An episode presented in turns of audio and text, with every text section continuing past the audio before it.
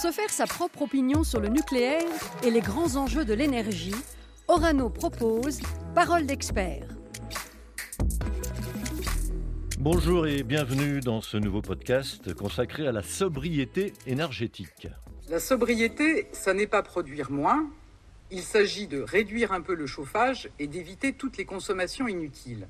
Ce sont donc des millions de décisions individuelles chaque jour de chacun d'entre nous qui sont indispensables pour que l'hiver prochain se passe bien.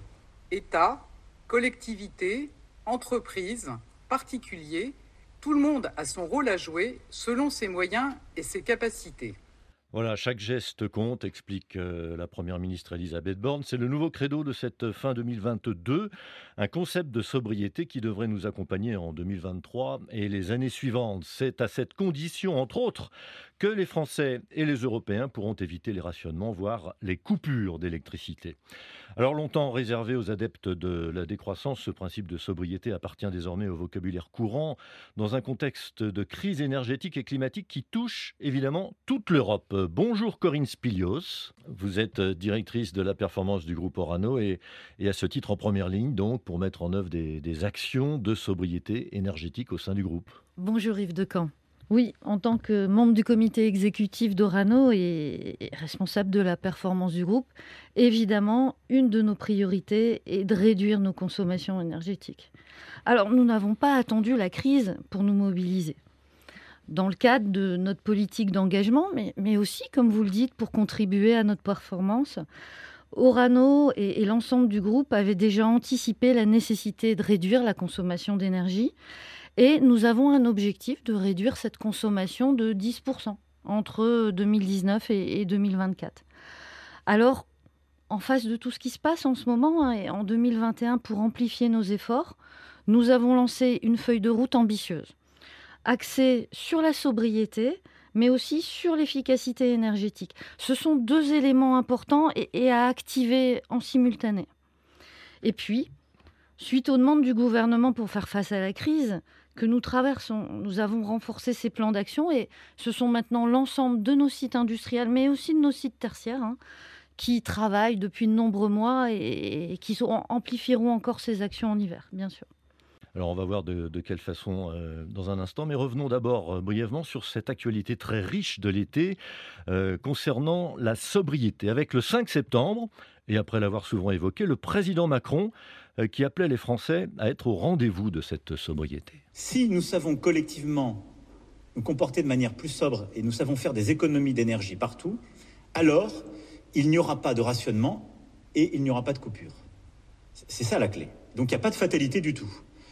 L'objectif, c'est-à-dire que si nous avons un hiver très froid, si la solidarité européenne est appelée, nous pouvons tout à fait passer ces caps si nous savons faire environ ces 10% d'économie d'énergie. Donc il faut dès maintenant nous mettre en capacité de le faire. Dans la foulée, quelques jours après, la, première ministre Elisabeth Borne, on l'a entendu, avait annoncé une série de mesures dont on retiendra euh, le déploiement d'un chèque énergie de 100 ou 200 euros pour 12 millions de foyers, la prolongation du bouclier tarifaire avec une hausse des prix du gaz et de l'électricité limitée à, 15%. Euh, les entreprises, de leur côté, sont aussi appelées à établir leur propre plan de sobriété. La plupart d'entre elles ont, d'ailleurs déjà pris leurs dispositions ou prévu de le faire. C'est le cas notamment des grandes enseignes qui se sont engagés à réduire leur consommation électrique, comme l'explique ici le PDG de Carrefour, Alexandre Bompard. On va baisser d'ici à 2024 de 20% notre consommation d'énergie. Alors ça ne se fait pas tout seul. Si on prend les grands postes de dépenses, elle est où la consommation d'énergie dans nos magasins? C'est d'abord le froid, c'est 50% de la consommation d'énergie dans nos magasins, c'est le froid. Ça veut dire qu'on va euh, fermer les meubles et donc équiper de nouveaux meubles parce qu'il faut fermer les portes des meubles froids. On va revoir l'ensemble des systèmes avec des fluides naturels.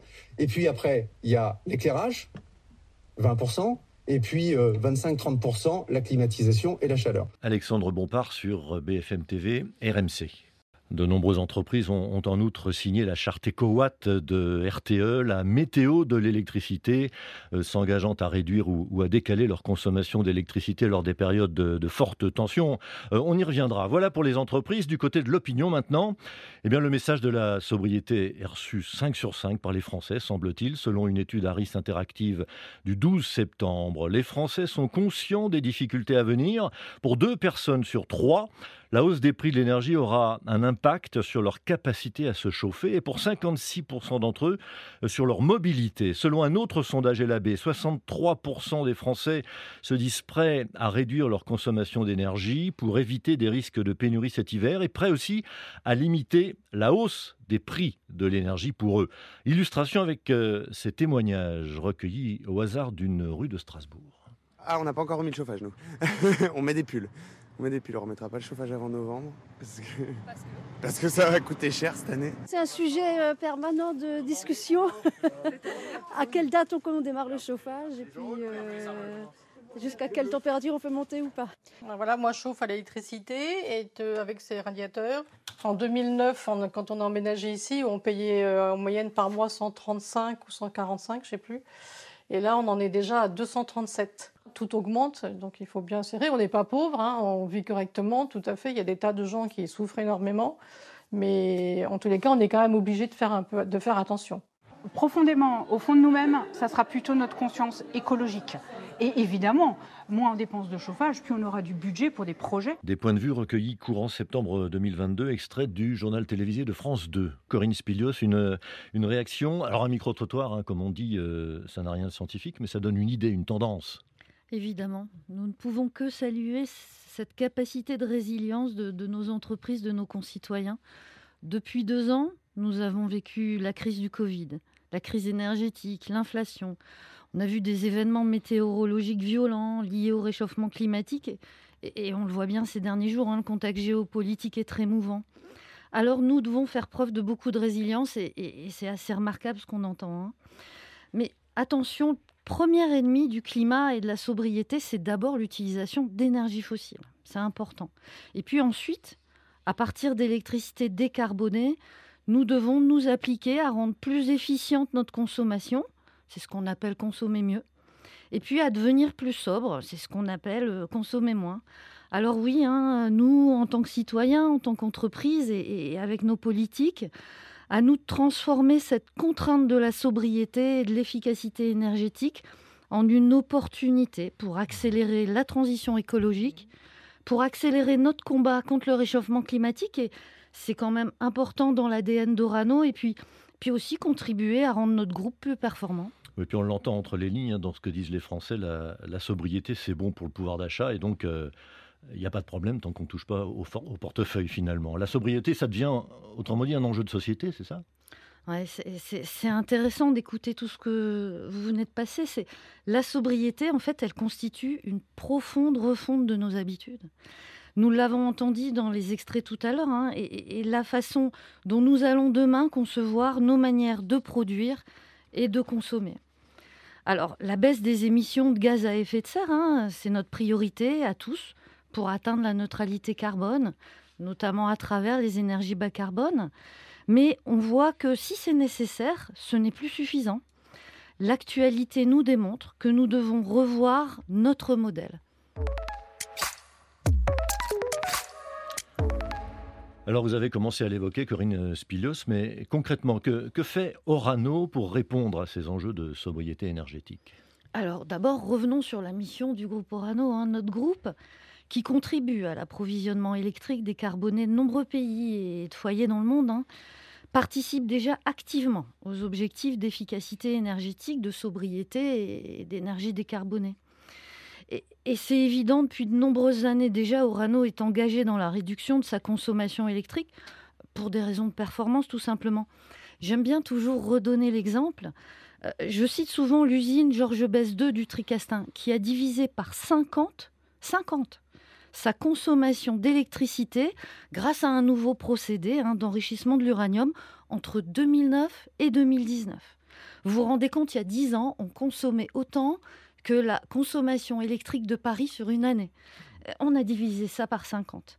Alors, ceci étant dit, ben, les efforts doivent se poursuivre tout le temps. Hein.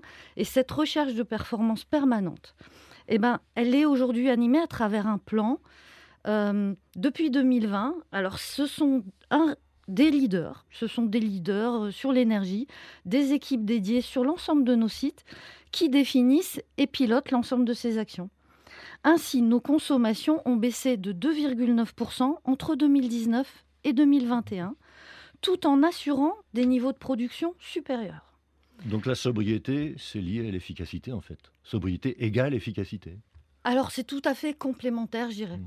Si on regarde un peu l'efficacité énergétique, c'est quoi? Ben, Ça désigne un peu un état de fonctionnement où pour rendre le même service, on va essayer de consommer et de minimiser un peu cette consommation, donc on va consommer différemment.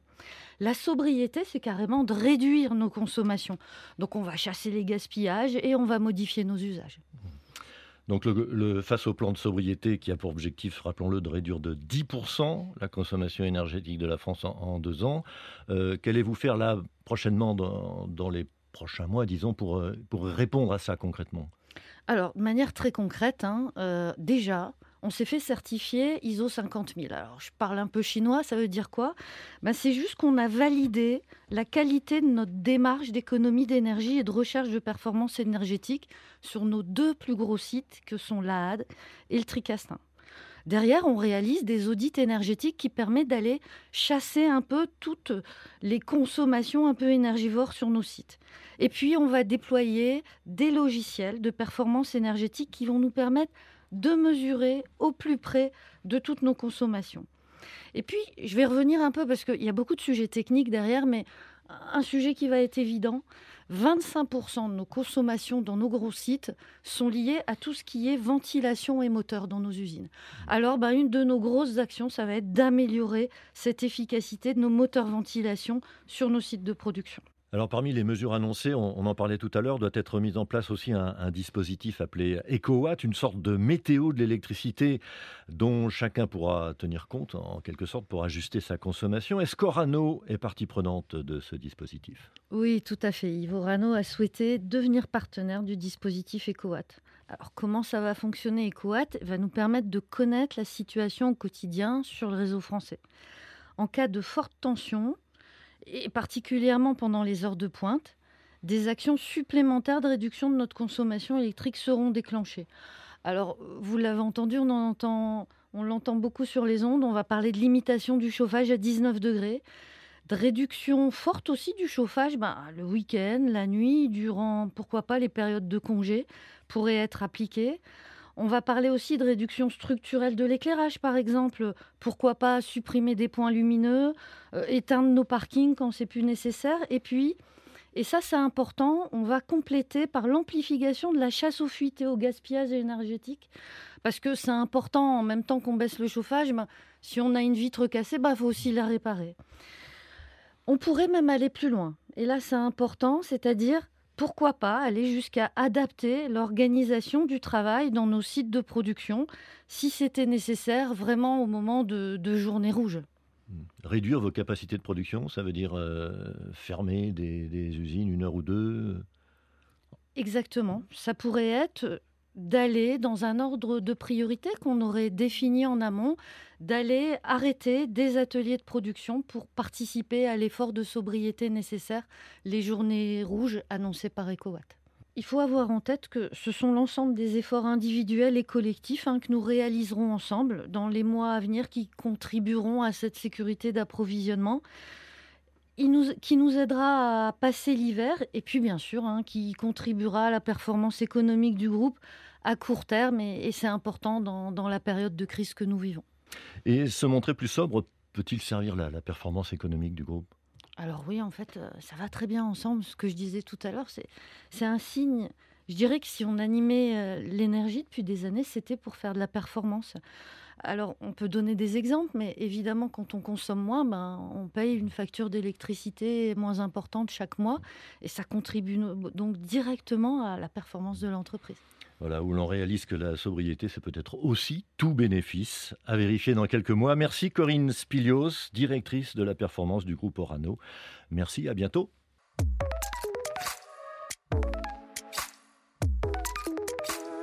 Parole d'expert, c'est une collection d'entretiens en podcast. Orano partage son expertise de l'énergie nucléaire.